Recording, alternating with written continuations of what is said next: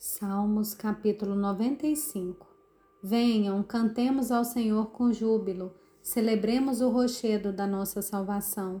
Saiamos ao seu encontro com ações de graças, vitoriemo-los com salmos. Porque o Senhor é o Deus supremo e o grande Rei acima de todos os deuses. Nas suas mãos estão as profundezas da terra e as alturas dos montes lhes pertencem. Dele é o mar, pois ele o fez, obra de suas mãos os continentes. Venham, adoremo-nos e prostremo-nos. Ajoelhemos diante do Senhor que nos criou. Ele é o nosso Deus e nós somos povo do seu pasto e ovelhas de sua mão.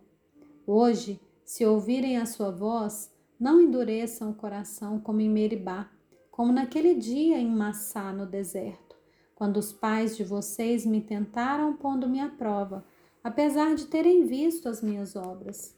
Durante quarenta anos estive irritado com essa geração e disse: Esse é um povo que gosta de se desviar.